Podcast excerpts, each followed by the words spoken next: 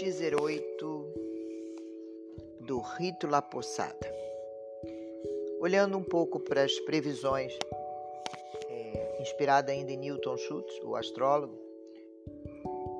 falando de 2020 e os sete anos que vêm a seguir para mudanças, compreensão teremos ter para que essas mudanças possam acontecer ciclicamente previstas por nós, que estejamos preparadas para vivenciar essas mudanças com o coração sintonizado no processo de reconhecimento de nós mesmos. Porque elas sempre acontecem ciclicamente de sete em sete anos. Todos nós somos muito mais vibração do que energia física recebemos e enviamos essas vibrações. A energia de 2019 foi onde tudo começou, com o seu regente Marte, exigindo a todos nós a reciclagem, recálculos de rota. 2020 foi o ápice, com a energia do regente Sol, que nos trouxe a energia necessária para enfrentarmos tudo o que está acontecendo. Quando falamos de sistema solar, Existem planetas mais próximos ao Sol, como Mercúrio, e mais distantes, Plutão. A astrologia, que é a mãe da astronomia, nos trouxe muitas verdades a respeito da sincronicidade entre céu e terra. Temos sete dias da semana, trabalhamos de Sol a Saturno, semanalmente. Saturno demora 28 anos de giro em torno do Sol. Júpiter cerca de 12 anos. Posteriormente, Marte, que foi o regente de 2019, dois anos para dar o giro em torno do Sol. Depois disso, temos o próprio Sol como regente, em 2020, e este demora um ano para dar o seu giro em torno da Terra. Vênus, aproximadamente nove meses. Depois, Mercúrio, em seguida, a Lua, e no final retornamos a Saturno. E tudo acontece em círculos. Os grandes sábios utilizaram linhas de conhecimento, como astrologia e a Kabbalah, para nos permitir acesso a fontes inesgotáveis de saber depois de milhares e milhares de anos. Como a árvore da vida de Kabbalah, são dez esferas unificadas por 22 caminhos. A circunferência inferior é o planeta Terra. Ela tem nove energias vibracionais. Observamos nessa árvore da vida que existem sete cores, os tátivas planetários. De novo, número 7.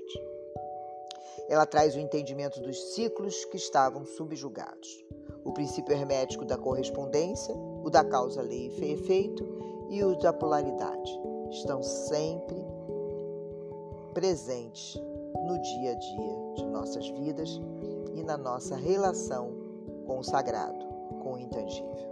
Significa que não deve ser bom ou ruim para todos, Cada ano que vivemos, com cada coisa que nos, nos é trazida, realidades distintas acontecem para cada um de nós.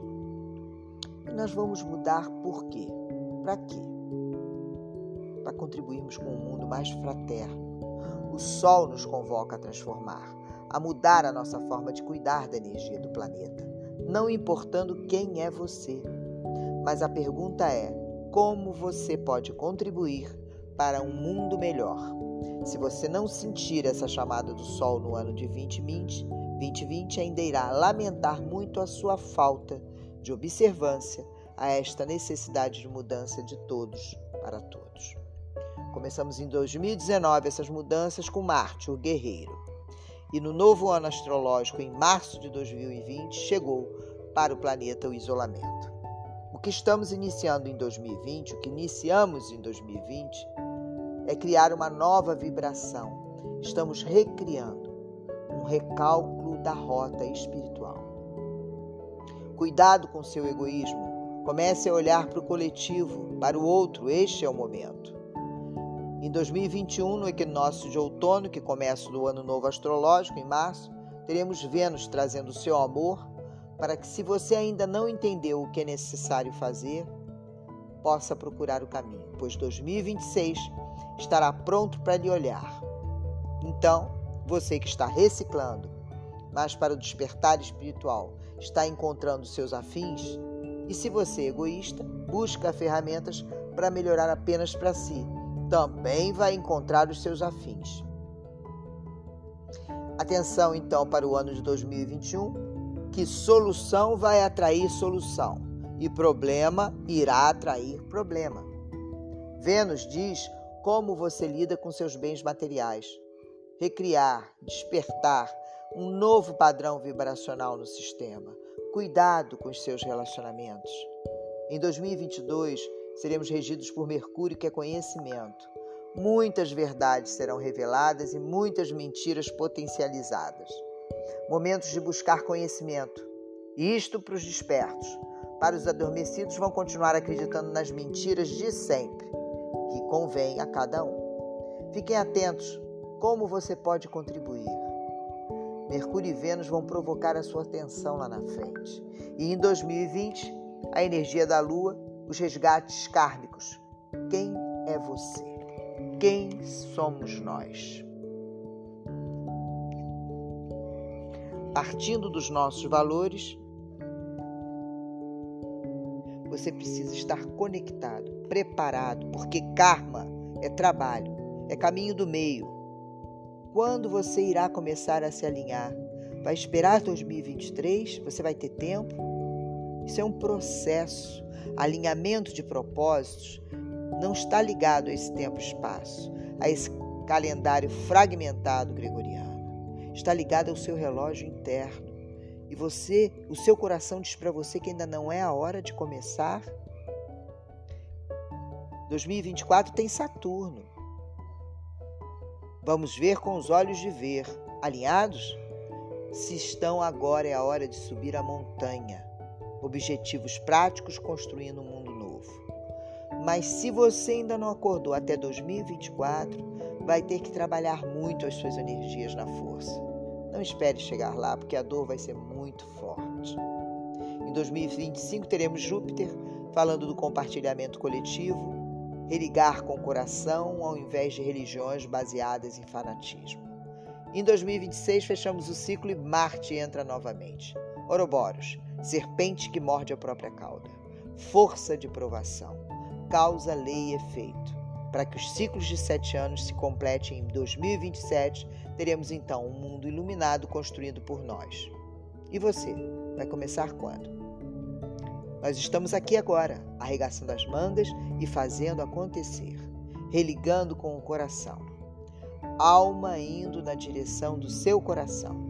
Rito La Possada. Vamos com a força do arquétipo de Maria, aquela que foi forte e doce.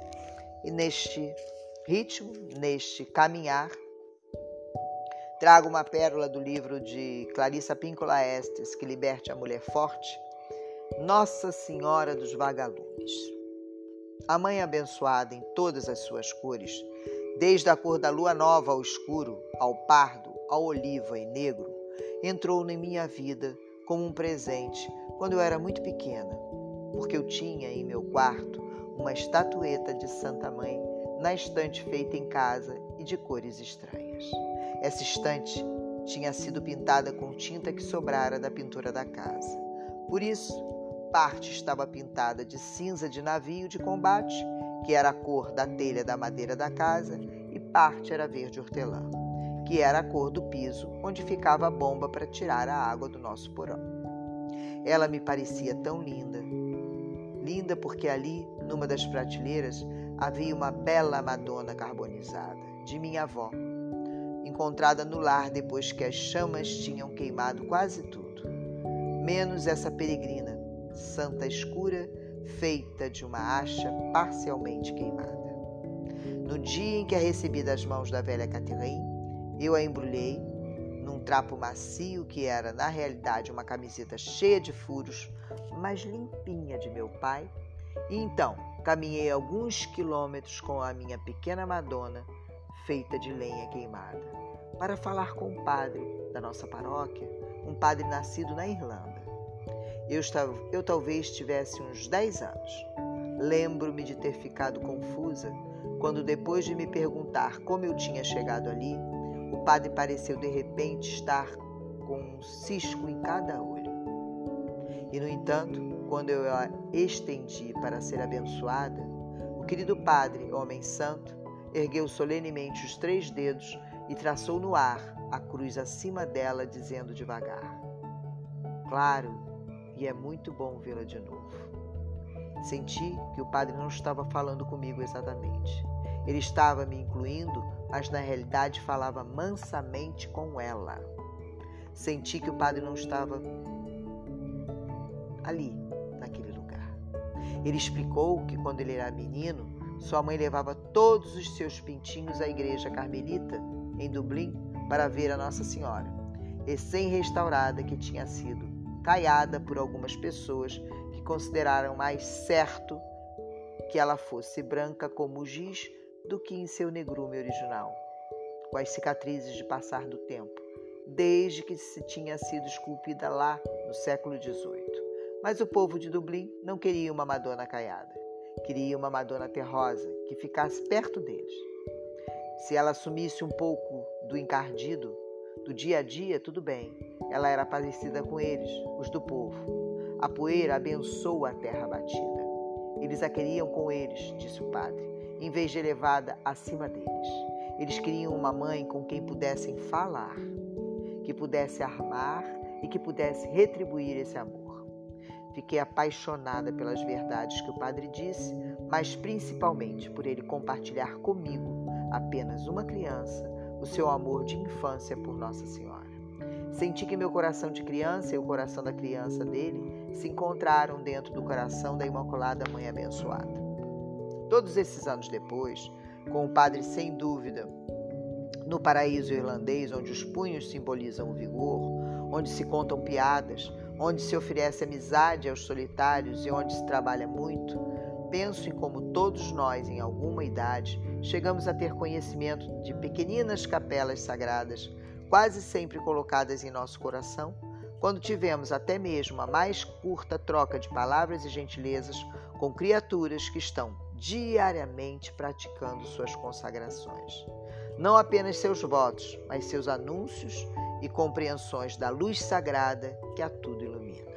E então, depois de minha breve visita ao padre da paróquia, repleto de tanto ela vital por Nossa Senhora, voltei para casa e em meu pequeno quarto nas noites de verão, com minha Madonna Negra, agora devidamente abençoada, fiz dela uma pequena mulher para iluminar a noite, iluminar as minhas noites. Eu tinha apanhado um pote de conserva e com uma chave de fenda e o seu martelo, abri furos para ventilação na tampa. Então, pouco antes de dormir, eu saía correndo de camisola, embrenhava entre as espireiras dos lilazes e as fruteiras, eu mesma, sem dúvida, parecendo um espectro de fogo fato, à solta na noite. Então, com enorme delicadeza, eu capturava vagalumes. Vagalumes, aquelas seres lindos, insetos voadores, portadores de lanternas que lançam uma luz tão dourada. Em nossa família, elas eram consideradas santitos, pequenos santos que vêm clarear a escuridão para todos nós.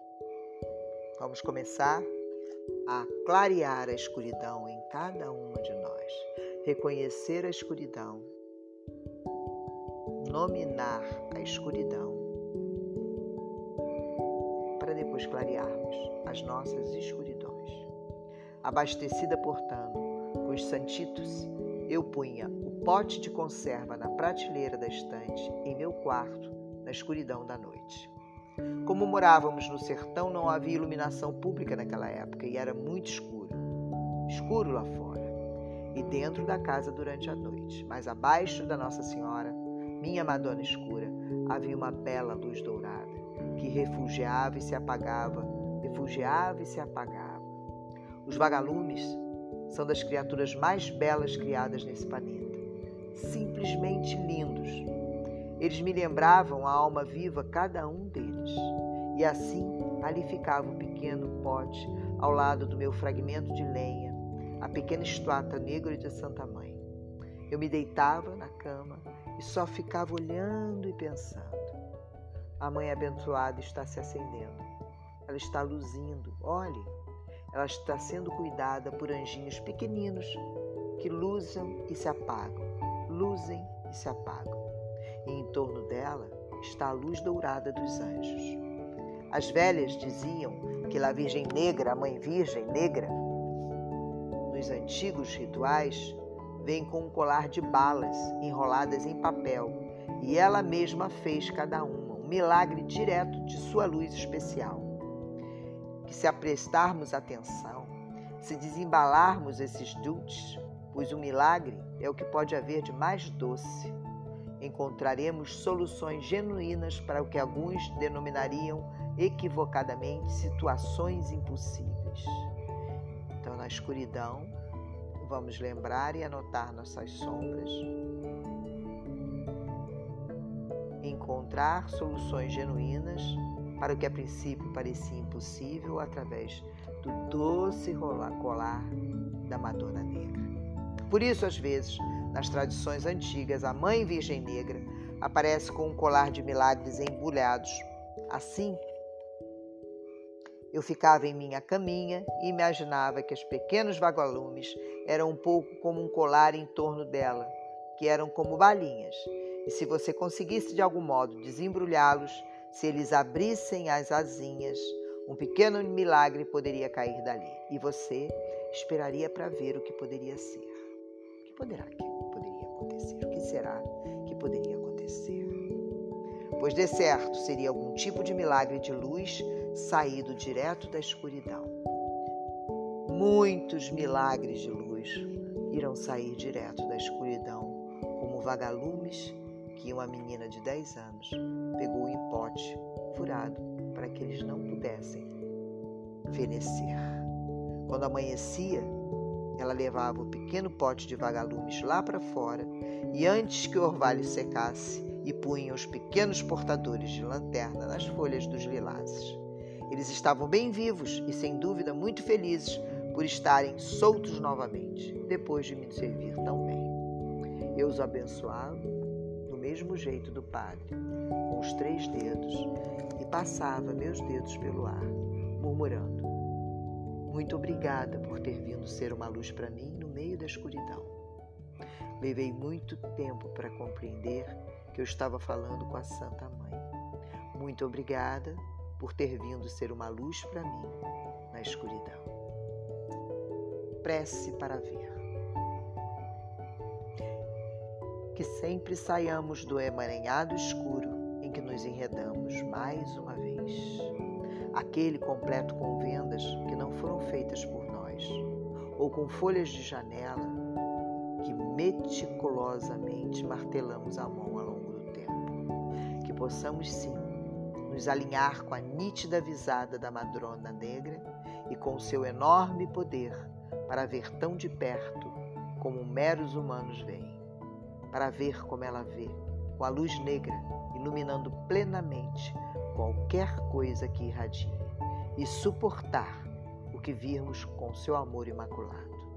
Que descubramos nossa cabeça e olhemos para dentro, por baixo, por trás, para além de todas as palavras imundos. E vejamos a alma alada, iluminando o mapa encerrado do nosso passado, presente e futuro, que um dia apareceu tão oculto.